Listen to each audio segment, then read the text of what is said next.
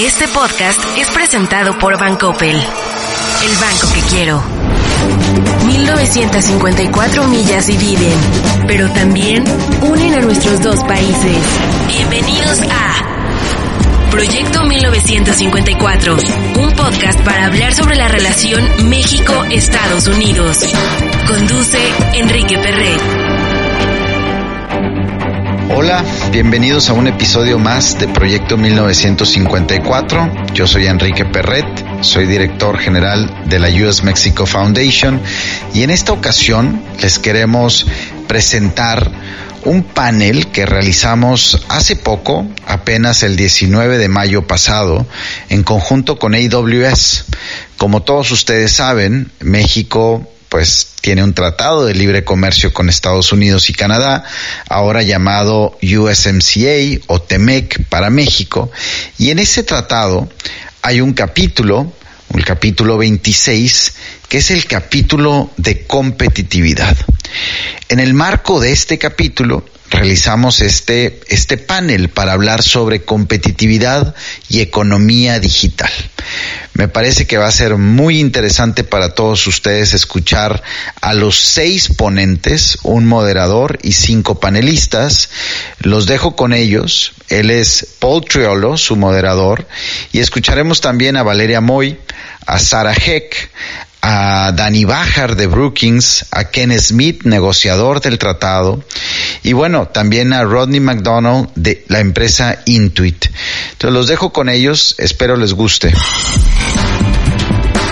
Proyecto 1954, el podcast.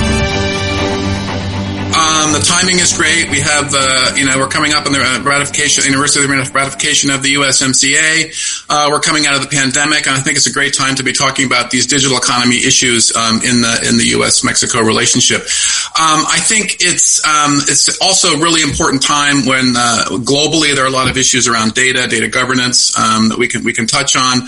Um, we're also in this transition into a whole new mobile uh, generation between 4 and 4G and 5G, which is going to lead to an explosion in data um, and, and um, see massive amounts of data flying around uh, generated by the Internet of Things, artificial intelligence, uh, fintech, and other emerging technologies and applications that will drive the digital economy. So today, before us, we have a we have a great uh, a series of questions for our panelists um, that we're going to touch on a lot of these issues around um, uh, how the, how regulatory issues will affect uh, the digital economy uh, in North America, particularly in, US, in U.S. Mexico context. And I think you know, as we as we know, the the, the trade agreements like the USMCA and uh, also the comprehensive uh, TPP, the Trans-Pacific Partnership, these have set sort of the glo- global gold standard around issues like digital economy.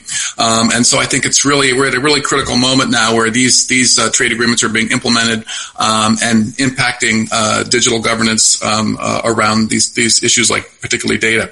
So I think we'll start off uh, with some of the challenges here. I think we've divided the panels into different different sections. We're going to start off with some of the challenges, particularly for Mexico. Um, our first panelist uh, is uh, Valerie Moy, an economist and general director of IMCO, uh, the Mex- Mexican Institute for Competitiveness. Um, Valeria, I'd, I'd, like to get a sense to kick us off here about you know what are what do you think are some of the uh, the issues that are sort of holding Mexico back in the digital economy arena, um, and how should we think about some of the major challenges facing Mexico going forward um, in the in the digital domain here, um, and then we'll uh, we'll move on to other other the other panels. But I want to get a sort of a, a set the set the stage here as as we as we try to tackle the, the issues around the digital economy and, uh, and USMCA. Sure, Paul. Thank you. It's my pleasure to be here with you. I think there's, uh, it's a very complicated array of issues. I don't think it's only one issue. I wouldn't say it's only a political issue or a regulatory issue. I think we have a complete different set of issues that uh, is impeding Mexico of taking more advantage of this digital or this new economy, as you might say.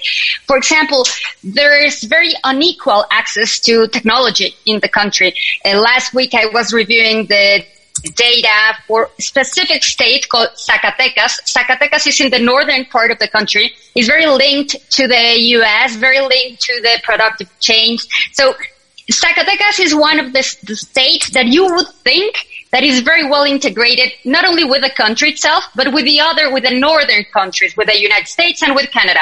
And while I was reviewing the data pertinent to Zacatecas, I found out that only 41% of the, the homes of the houses have internet access. That's very, very low. I mean, you would have expected for Zacatecas being in a developed part of the country to have more internet, much more internet access uh, to, his, to its population. So we have very unequal technologies, yeah, infrastructure in the different parts of the country. We have some security issues as well. There is a, a generational gap for example, my generation or my parents' generation are very uh, untrustful. They, we don't trust uh, in some time, in some cases, technology, or we don't trust the use that uh, of our data. So we are very reluctant to use technology in some arenas or in some way. I mean, of course, you can buy some stuff, but it's it's very difficult to include the general population in these dynamics. I think this general generational issue will start to fade away, of course, with time. My kids, for example, and millennials have a completely different concept on this. And then again, um, we have a very unequal access to, we have very different regions regarding financial inclusion. So you might say that, I mean, in order to make digital transactions or uh, digital anything, you would have to have financial inclusion. And we have a severe problem in that in Mexico, in the whole country.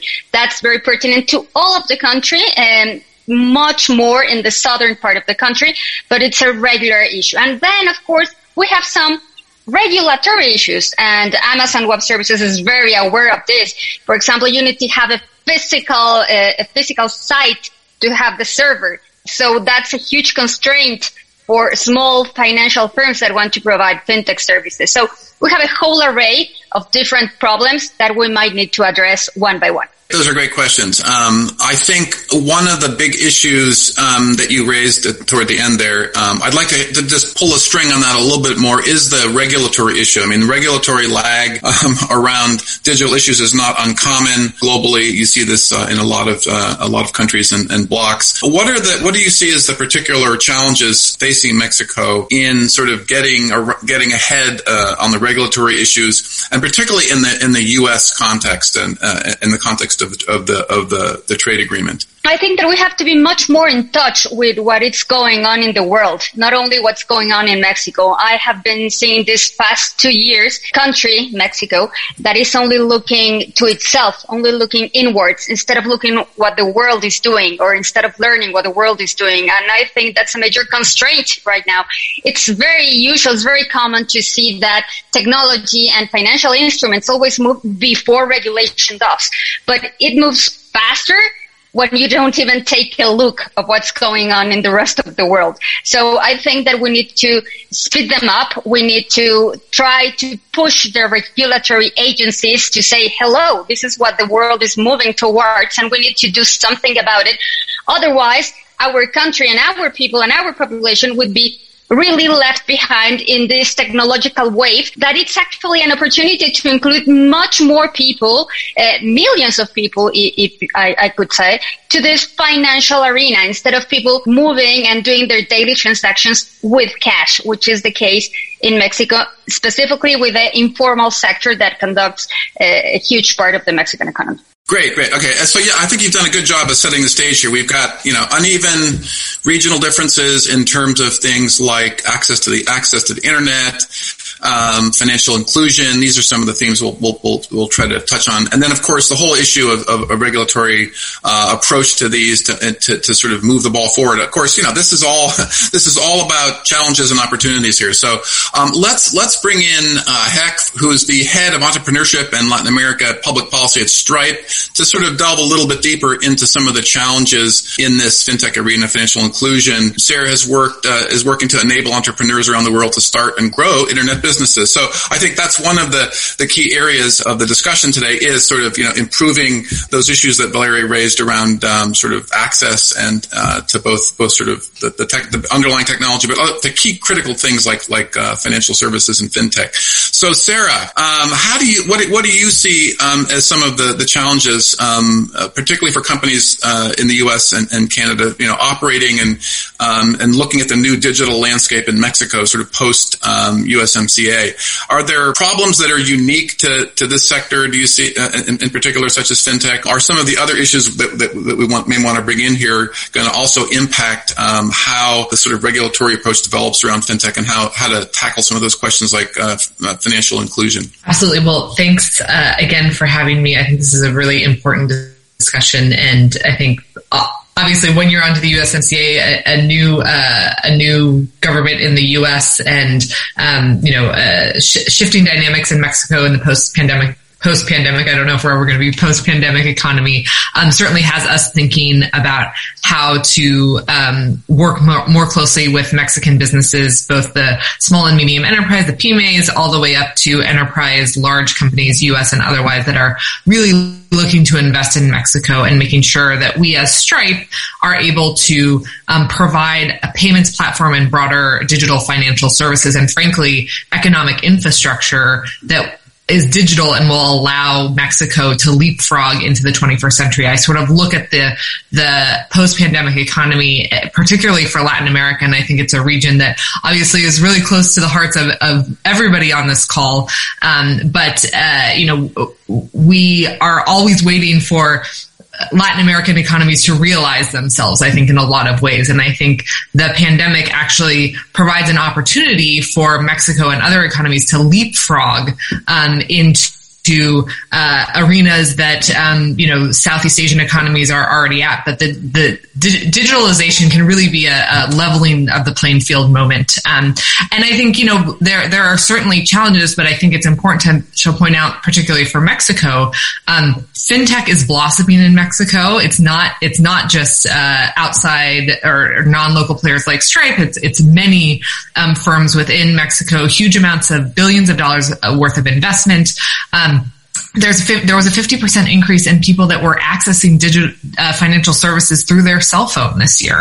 Um, and so, yes, there is a, a, wide gap of where we're going, but I think that the pandemic has ac- actually accelerated the opportunity to do this and have financial inclusion and economic inclusion both for individuals and families, but also businesses that we want to bring into the formal economy, not just because it's the right thing to do do and the transparent thing to do, but also because if they are in the formal economy, they have the ability to sell cross border, not only to the U.S. under USMCA, but also across the region. And so I think I, I want to um, first lay lay the the framework that I, I'm actually quite optimistic as long as long as we all work together across government and private sector and, and academics to to think critically about it. I also look at things like the you know Mexican fintech law, and I think you know that was done with I think really good good intention. Um, I think that uh, in in a space, particularly in fintech, where literally every country in the world, almost including the U.S. and Europe, um, is is thinking about new frameworks about how we regulate um, this sort of activity.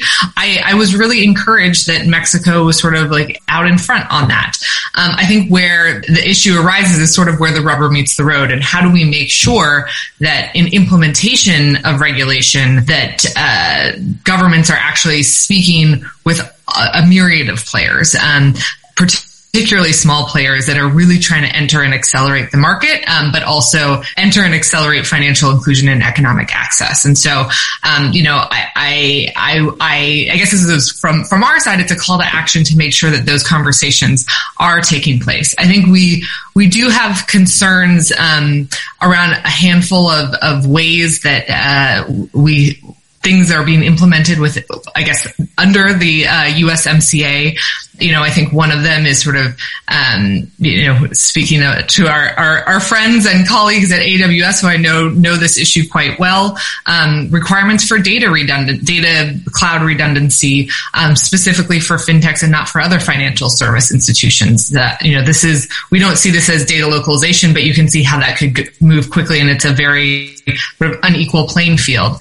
That's great. We'll, we'll, come back to this. I think you've you've, you've laid out some great uh, great sort of framework for some of these challenges going forward. I'd like to also hear from uh, Rodney McDonald, who is uh, head of uh, international corporate affairs at Intuit and QuickBooks, um, in terms of sort of the, the pull a little bit more on the issue of um, how some of these regulatory issues, such as the as, as cloud data redundancy, um, are impacting that sector. And then um, I'd also, I mean, I'd love to hear from Rodney also if, if, if, if, he has a sense of, you know, are there any lessons to be learned from other similar economies or trade agreements that could apply to Mexico in this context, and how to sort of how to think about the problem um, going forward? Sure. Thanks very much, Paul. It's a pleasure to be here, and thank you to everyone on the panel for this uh, very interesting conversation. Um, you know, when I think about the the new uh, USMCA, um, what is not changed is that you know North America will continue to be the most productive trading bloc in the world, and hopefully become even more efficient. And we know that in Mexico, um, the efficiency of small businesses, as others have pointed out, is is held back by the lack of digital adoption. Only seven percent of pymes in Mexico are adopting or using technology, and so. You know, for our technology, uh, we're a financial management uh, platform uh, used by 7 million people, 7 million small businesses globally. We just launched in Mexico about a year and a half ago. And we're learning a lot of lessons because our, our core markets are really the English speaking countries, UK, Australia, Canada, US. Uh, and now we're, we're launching into um, more regula- regulatorily complex places, and, and Mexico actually ranks first in the world for accounting complexity. That is working at direct counter purpose to the goal of, of the Mexican government. Any um, developing economy, their number one goal is to broaden the tax base. And so, what do they have to do to bring more small businesses into compliance with their tax authority? They need to make it more attractive. They need to make it easier to comply. And that's obviously not something that I can do for the Mexican government or that Intuit can do for them.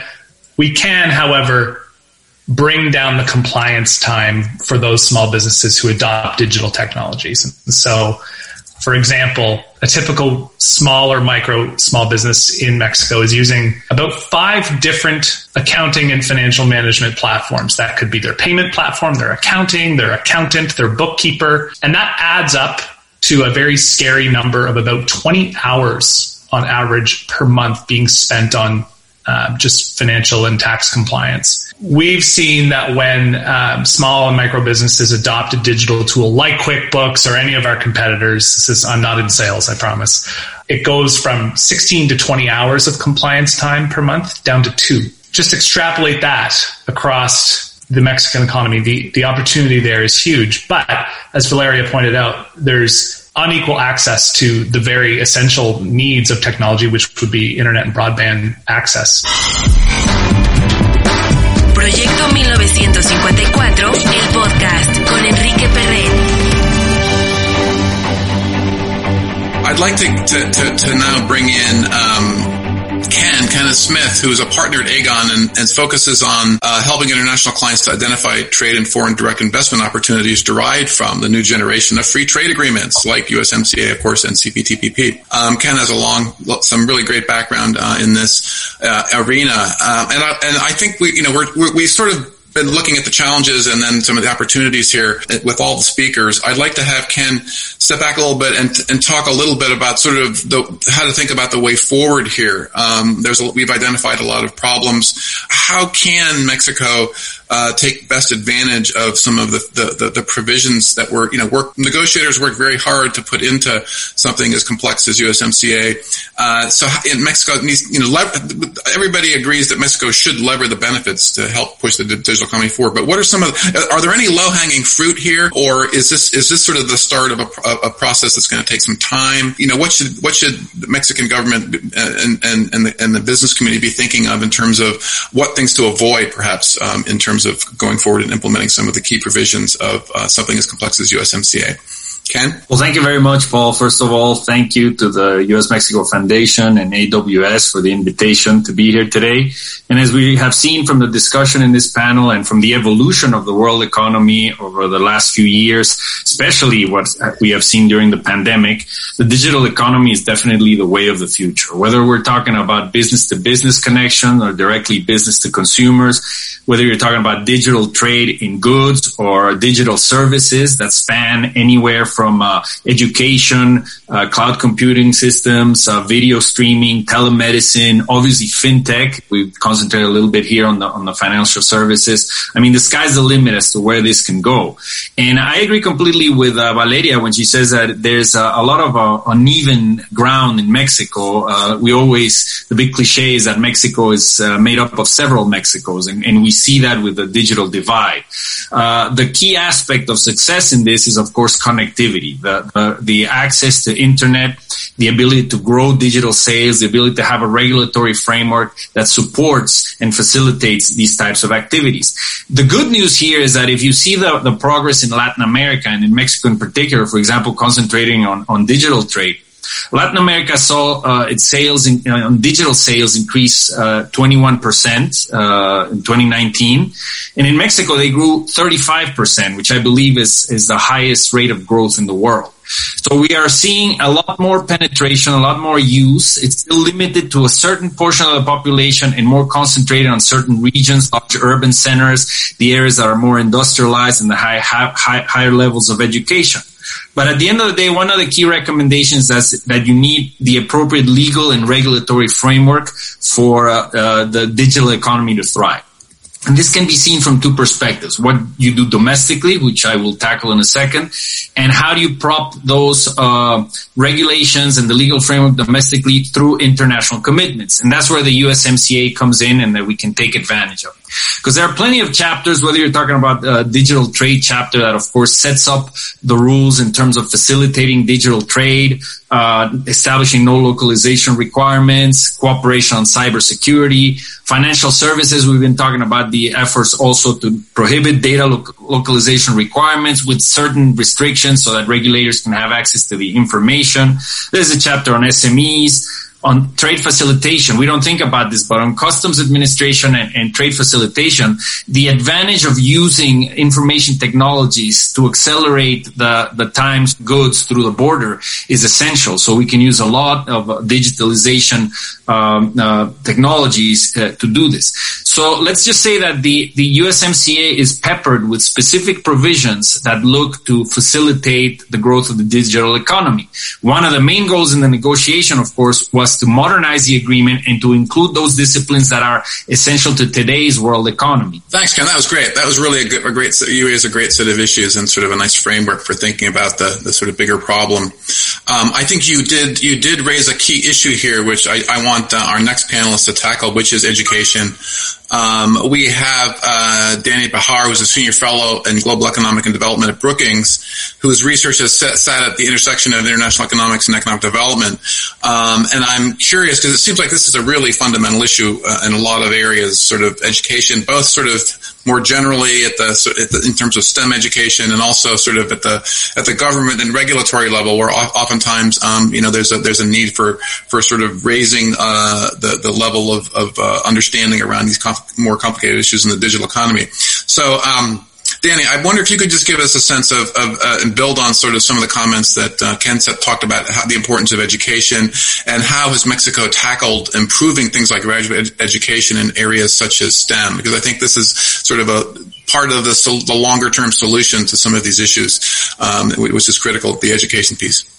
Yeah, thanks, Paul, and, and thanks. It's, it's really always a pleasure to to participate in the activities of the U.S. Mexico Foundation. Um, that I think they're doing incredible an incredible job um, in putting these topics uh, uh in the front line, and I'm pleased to to be uh, part of this phenomenal panel. So, um, so yeah, I mean, I, you know, I think I want to build on uh, going through your question and a little bit what Ken said, and perhaps also on my take a little bit on what Valeria said at the beginning. And I think that you know, when you think of a broader context, the way I see um, this challenge or, or, or, you know, the future of um, of digital trade in the context of USMCA. Um, I, think it's not only a question whether the USMCA in itself provides a good platform for Mexico, but in practice, you know, whether Mexico is really is ready to take up the challenges, even if, if there is a good framework for that. And there, you know, I'm not sure that it has only to do with regulation, um, uh, but but with deeper issues, and, and some of that, as you said in your question, you, you you hinted on that. You know, I think that the answer is twofold. I mean, I do think that definitely there's part of Mexico the bigger firms that are ready for the challenge. And I have no doubt that they will, you know, play a huge role in, in you know, in, in deepening this digital trade. But I think for the most part of Mexico, unless there are structural reforms that could really, you know, prepare the field, we're probably not going to see a lot of that. And, and, and that's a lot of what my, my colleagues were talking about. And this is super relevant, I think, because if we think about how are we going to measure success of the USMCA in five or 10 years? It will have to do, and, and whether Mexico itself will want to keep engaging into more integration and more globalization, it will have to do with whether it's moving the needle not only for the 20% of the economy, uh, but also for the 80% of the labor force that, you know, it's, it's in the informal sector and, you know, it's also concentrated a lot in, in the southern part of Mexico and uh, in the poorest part of the country. And, and, and I think this is a, you know, a big challenge for USMC in the future, not only in the context of digital trade, but, you know, in a more broader uh, context, the same way that NAFTA couldn't perhaps overcome this challenge uh, as much as we had expected. The, then the question to me as an economist is like, well, are we, uh, you know, do we have the proper, is this really going to be enough to see call centers in Chiapas? Is this really going to be enough to see firms managing Google Ads um, in Puebla or, or in Guerrero? Or are we going to see fintech firms in Oaxaca? A question, an academic question perhaps, is like, what is it that, what is keeping the poorest parts of Mexico to experience this structural transformation process that, that will take the economy from, you know, agriculture, manufacturing to services and to digital trade as it has happened in Asian economies as they grow. And, and the answer to me is, you know, it's not only about USMCA, it's much broader. And there, going back to your original question, um, uh, there's the need for important infrastructure investment. we're talking about connectivity. And yes, not less importantly, skills. On top of the basic things such as or not so basic, such as financial inclusion that Valeria was alluding to, which I think, of course, play a big role. And, they, and here we have an inherent chicken and egg problem. um, firms won't invest uh, in, in, in these parts of Mexico until the capabilities are there, but the capabilities won't emerge until there's some investment.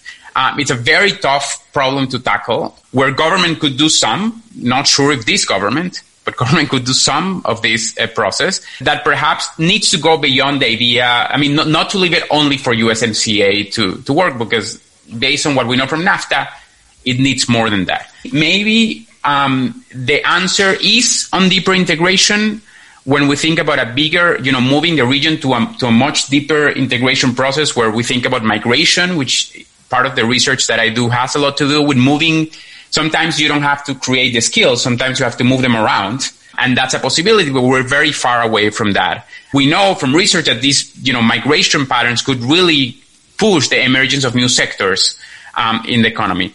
Um, but of, of, course, at the same time, it's a big risk. You cannot put all those eggs in the same basket. So I think public-private partnerships are crucial here.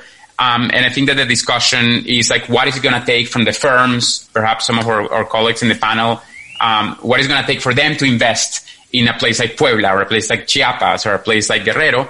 And, and I do think public par- private partnerships play a role here.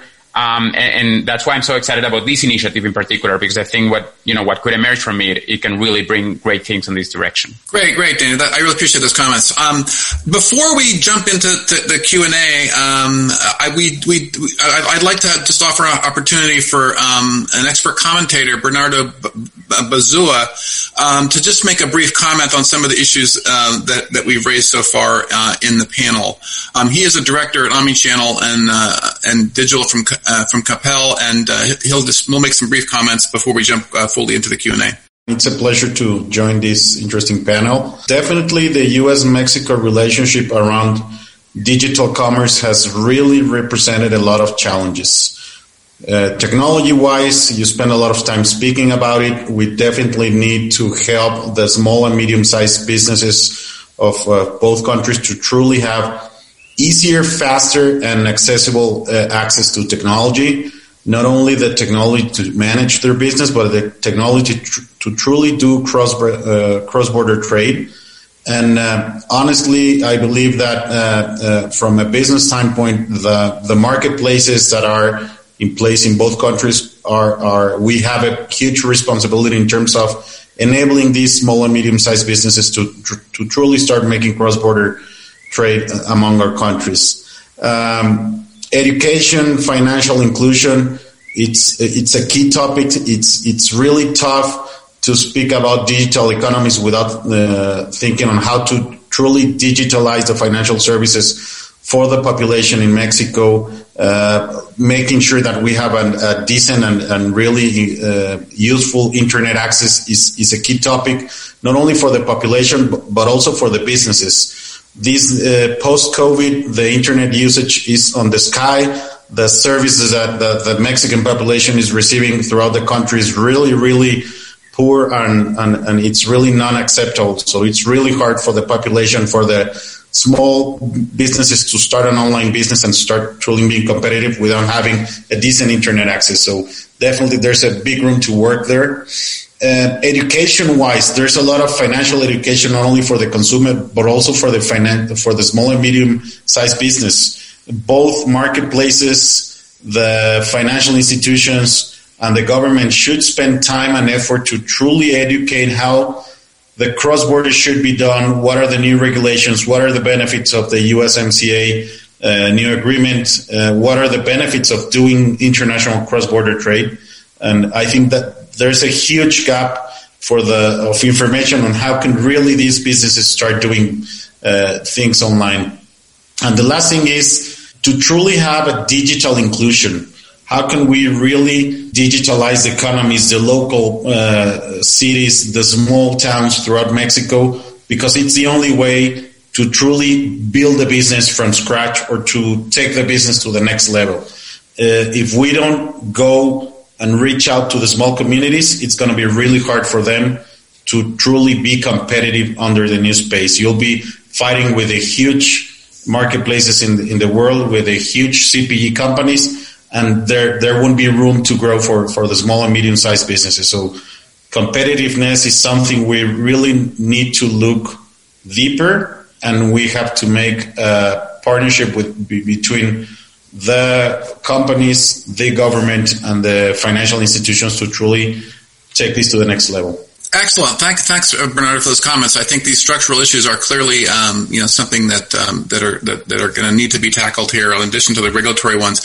I'd also like to just give a quick um, uh, nod to um, David Jimenez, who's a managing director at Softtek, to just make a, a few remarks uh, too before we head into the Q and A. Is he? Hi, is, everyone. Um, sorry, I was not expecting this, but um, Hi, Paul, and hi, everyone on the panel. Yeah, I'd like to just get your, your, your take on some of the issues raised around structural uh, issues around access, um, uh, and if, if you have anything to say on this on the regulatory front also. More than on the regulatory front, because uh, from hearing here your panel, I think they're more fluent than I am on regulatory issues. But probably what I can tell you is, of course, there's there's um, or we could have better regulations, or we could have better ways to promote different states in the country as as Valeria was saying, but I would probably emphasize a little bit of, about what Sarah was talking about. I think there's also the other side that we can that we can really elaborate on, and how many good things we're seeing. Right, um, the uh, financial inclusion. Yeah, it's not necessarily where we want it, but uh, you can see the fintech law and a lot of the different. Uh,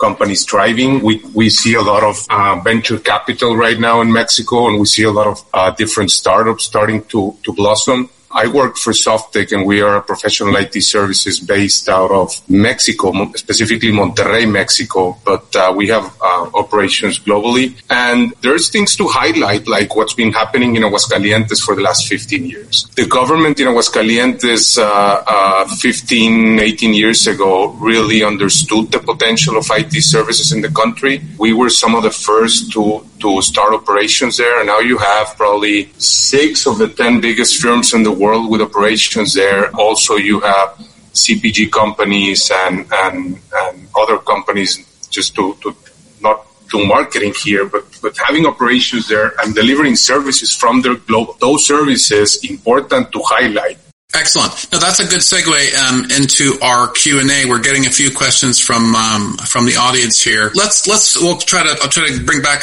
this all around to all the panelists. One one of the questions I think which relates to to what uh, David was saying was um, was for Rodney, and and the question was, um, can you speak more about the difference um, of startup failure rates across the three countries you mentioned? I think you mentioned um, the U.S., Canada, and Mexico, uh, and what specifically you think are the leading contributors to such a, a high failure rate in Mexico. Mexico and how maybe how does sort of the digital infrastructure or, or other issues we've discussed today help play into that, uh, improving that kind of uh, dynamic? In Mexico? Yeah, I'll do my best. So the the country in the world that is the best place to start a small business is the United States. You know, no one nowhere in Europe that's a major country can compare to that. And there's a number of factors why. I mean, access to rural broadband uh, is is much better across the United States than it is in Canada or, or Mexico. But I think I think the biggest reason is financial services. You know, we know that small businesses get this sort of meteoric rise and, and, they get this initial boost and then they need money to scale and to, to really get to the next level. You know, the United States is really the head of the pack when it comes to these three countries with access to capital for small businesses. I think Canada would be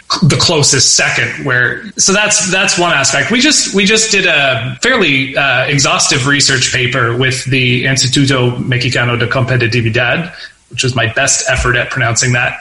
And, um, looking at these reasons for um, barriers to small business growth. And they're very, very different than in Canada and the US. And this is something our company is learning for the first time. You know, we've been in very commonwealth legal systems for 35 years and now we're learning that Mexico's very different. You know, the the challenges faced by small businesses throughout the pandemic interlay the the cartel violence and, you know, uh, extortion being uh, a pressure that small businesses in Canada and the US don't even have a concept of. Everyone on this panel kind of looks at this from a different angle, and we, we all have a different way that we can help. The survival rate is a good indicator, and I think I, I mentioned in my initial remarks that there's only 7% of Mexican SMEs are using technology. And then you've got 75% failure rate within the first two years. That's a 25% delta, more or less, between Canada and the US versus Mexico.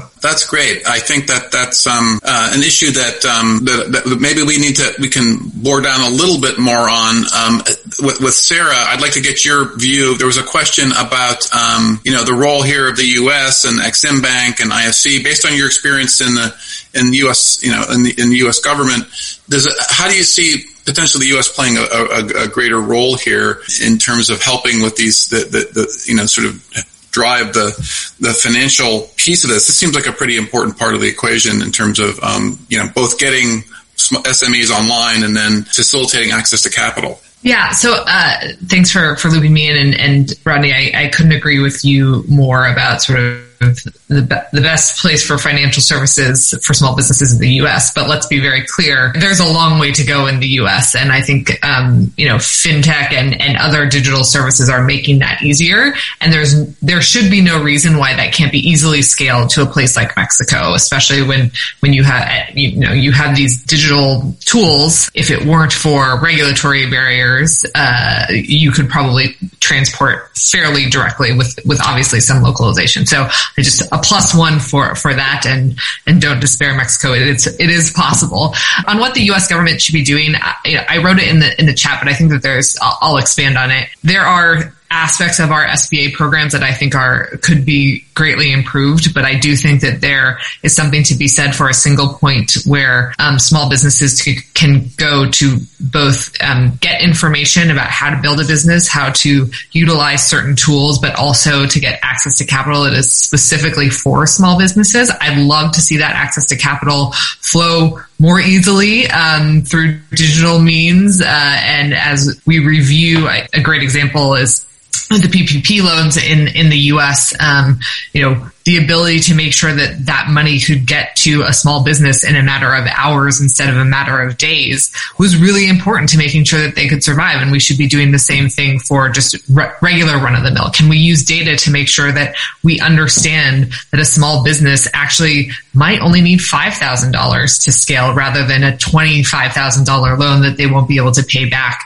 um, as quickly or have higher interest rates on. And so let's be really bespoke about what businesses need, uh, depending on where they are geographically, what industry they're in, what their consumer base looks like, what they want to do in, in terms of um, scaling. And I think that this is something that, um, you know, SBA can work work on USAID certainly can. When I was in government, we started a um, a program called Young uh, Latin American Leaders that was essentially for entrepreneurs across the region um, to make sure that they were connecting with our U.S. counterparts um, because we know that small business owners and, and entrepreneurs it can be very lonely if you don't know what you're doing and you need help navigating and you can't necessarily go to school to learn that sort of stuff. Um, so I think that there's a lot more that can and should be done. I think I'm also, frankly, really encouraged by it's not enough yet, but increased number of investors, uh, particularly out of Silicon Valley and out of the U.S. that are investing in Latin America because I think that they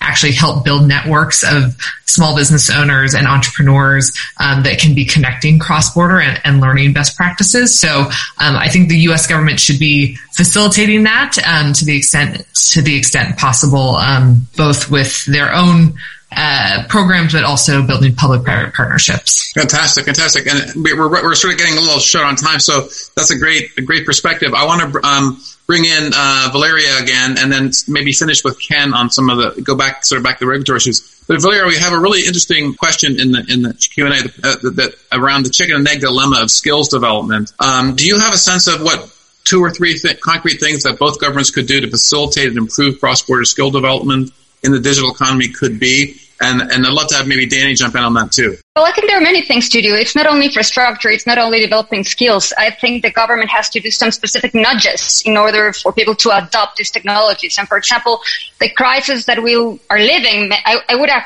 uh, loved to use the past that we lived last year, would have opened the door to change some issues regarding the use of cash, for example, in Mexico. But I think it's not, it's, I mean, it's not too late. We can always do something about it. Uh, and the only way, and, and it's really the only way to include SMEs, SMEs in the benefits of trade and of these USM, USMCAs is to use digital, uh, the digital economy. There won't be any other option. There won't be any other solution. And there we need uh, to link what people learn at school or in colleges or in technical studies to what the firms need, to what the reality demands. So, for example, in Mexico, we are not teaching kids to code or we're not teaching kids to speak English or we're not, I mean, we're lacking behind a lot of specific skills that people might need to become uh, more that friendlier to implement this digital technology. So I think there are many things that we can do, and in that regard, there's a lot of low, low hanging uh, low hanging fruit that we could use. Uh, with very small interventions, you can arrive to huge results because we're so behind in some specific areas or in some specific regions of the country that with small, very small nudges, the results could be impressive. Excellent. No, that's a great, that's a great response. Um, Dan, do you have anything to add there? Uh, and then I'll jump 30 seconds. 30 okay. seconds. I think I'm a big believer of migration, and I think actually the U.S. Mexico Foundation put forward a great report on ally shoring, um, talking about um, how there could be like more integration in terms of moving skills from from the U.S. to Mexico and vice versa. And, and I think that, that that's a great starting point um, uh, in that conversation. Great. Well, I'd like to sort of give, give Ken the last word here. I mean, there's there's a question from the audience, and maybe we can just hit quickly on this um, about the specifically about which policies, Mexican policies that uh, you mentioned that are making uh, improvements really challenging. Is there something in the short term that that we should be looking for, or that we can focus on um, as a sign, sort of that that things are improving on the regulatory front? Because um, I think that's a critical area in addition to all the other many many challenges we've talked about for Mexico. Yeah, I mean, I think that we're facing uh, challenges because in a time of crisis, there's this tendency that Valeria referred to as uh, looking inward. Uh, there's a lot of push, for example, in the Congress to push for certain initiatives that look to, for example, establish taxes on digital transactions, uh, trying to have a misplaced sense of nationalism where we should uh, make it harder for uh, film, the film industry from the U.S. or Canada to enter into streaming services in Mexico, which is the wrong approach. What you should do is develop your own sector in terms of services and digitalize them and help them penetrate the U.S. and Canada. I think the issues re- that I mentioned on, on budget cuts, whether it's on CONACYT, re- reducing the funds for research and, and development as, as well as education. I mean, there are efforts there uh, that that I think are worrisome in terms of the direction that that things could take, especially certain uh, congressional initiatives. When you look, for example, at efforts to undo the liability waiver for internet service providers that is established in the USMCA, this is also perceived as a way of, uh, in, in, a way, charging internet service providers and, and making them responsible for content from third parties. So uh, what we should do as a country is really to take advantage of the opportunities that the USMCA establishes. We need to comply with them if we want to have access, full access to the US and Canada, of course. And, and I do believe that there is an effort there uh, in the Ministry of Economy uh, to fulfill those obligations, uh, but we are only going to be able to do it if the entire cabinet is on board.